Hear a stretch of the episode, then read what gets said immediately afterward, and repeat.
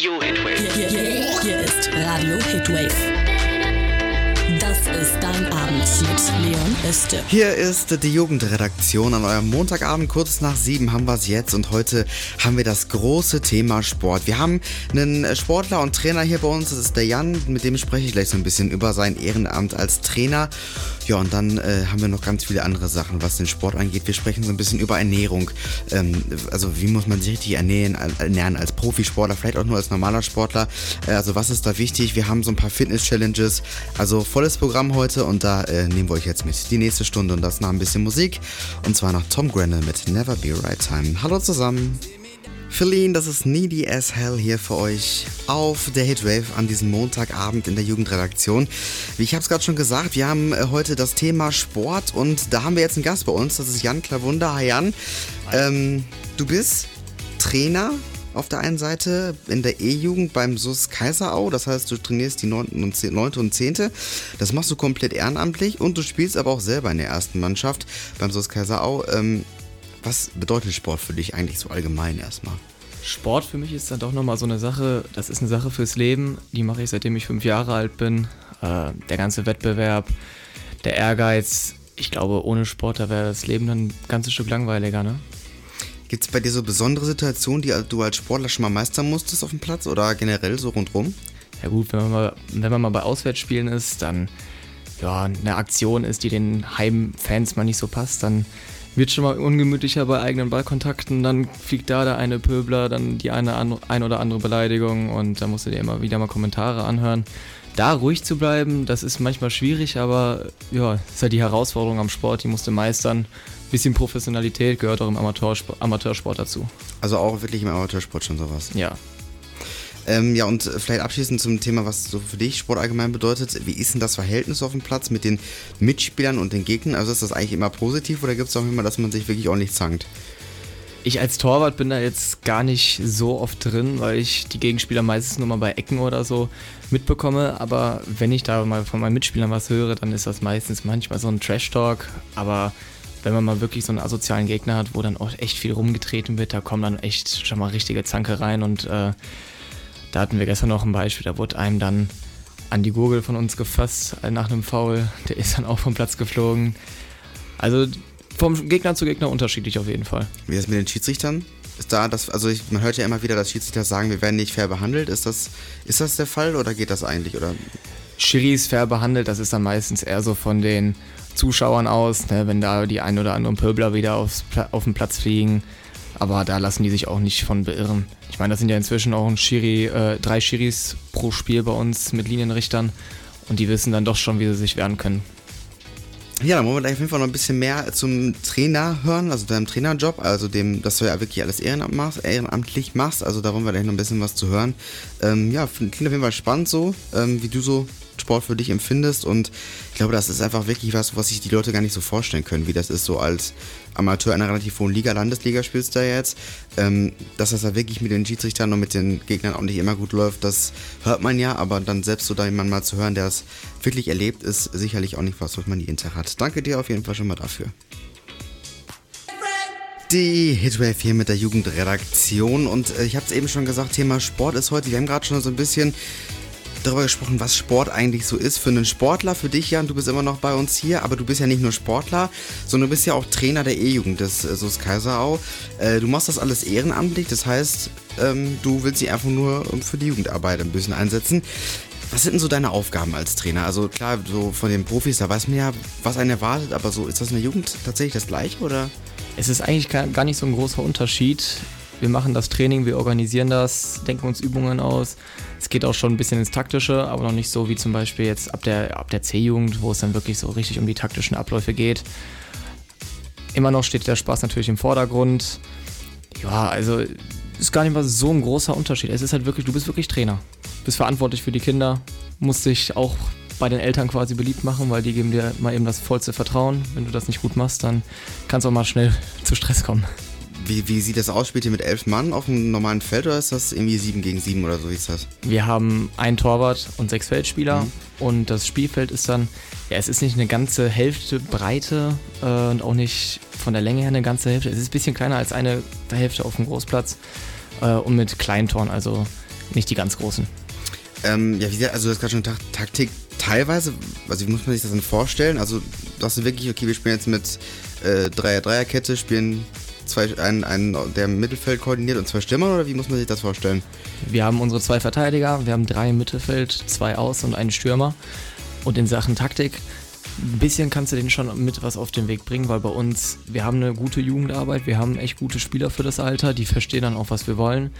Und deswegen kommen auch manchmal so hohe Ergebnisse raus, äh, sei es ein 17-1, sei es ein 12-0 da äh, siehst du dann schon, dass die eine Mannschaft nicht nur spielerisch besser ist, sondern auch taktisch nochmal ein bisschen mehr Verständnis hat, wie die laufen müssen, wie sich angeboten wird, wie wann die Pässe gespielt werden müssen und so weiter. Wie oft trainiert ihr? Zweimal die Woche oder? Ja, wir trainieren zweimal die Woche.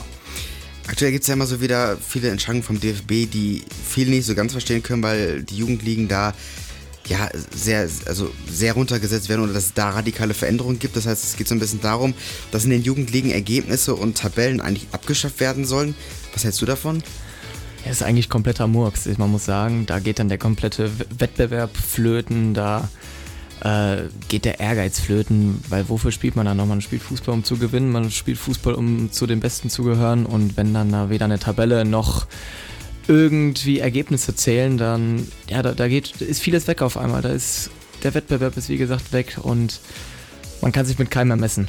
Klar, die, man schießt immer noch Tore, aber es zählt auf einmal nicht mehr und das ist, ja, kann ich nicht so gut nachvollziehen.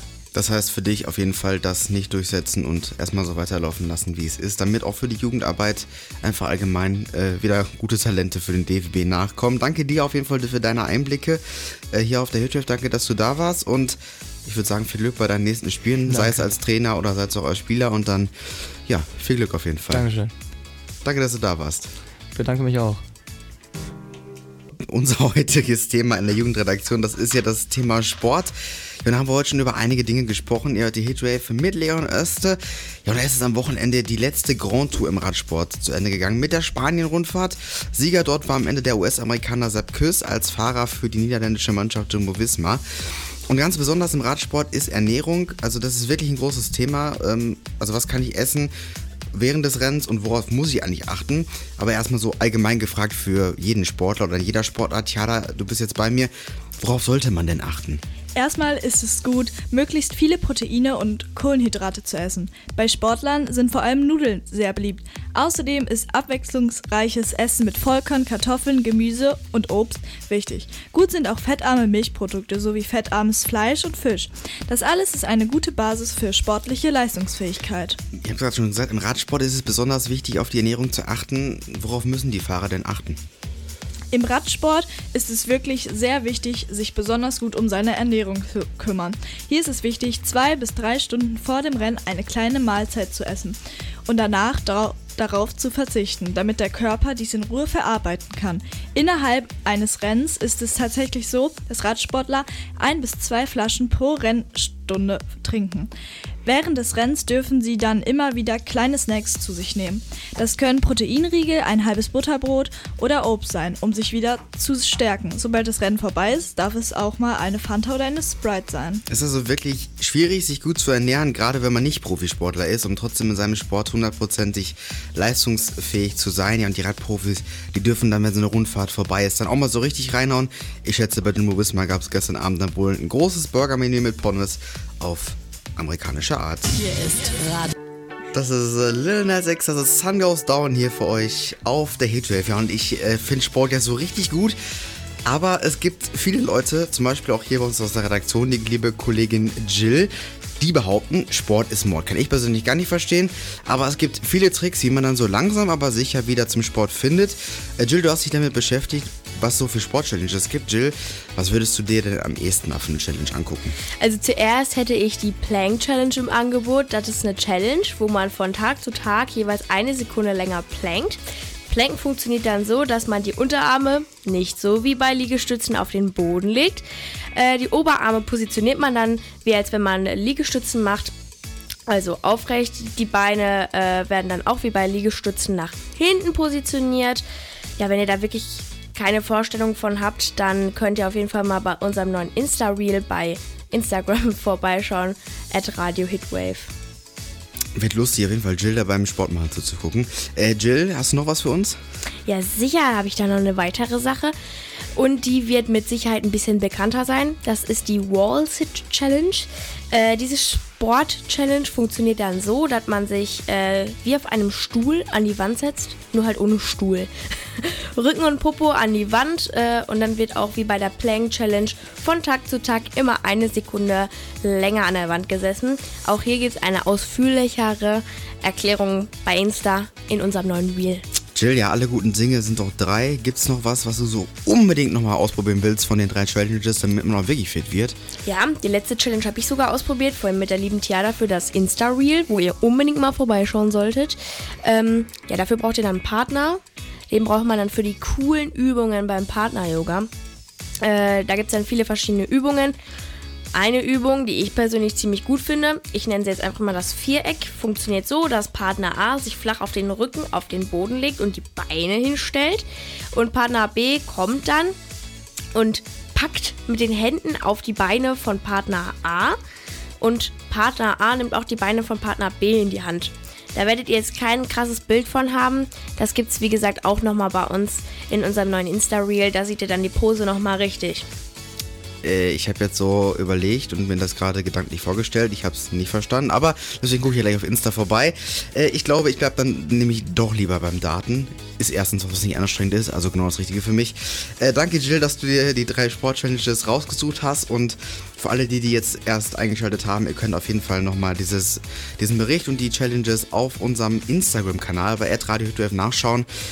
Und äh, wenn Jill dann irgendwas macht, wo sie irgendwie wen braucht, der ihr noch unterstützen soll, also so eine Hand halten, dann äh, passt da einfach dieses Lied zu. Dann fragt sie einfach wie Just Line und sagt dann, can you hold my hand?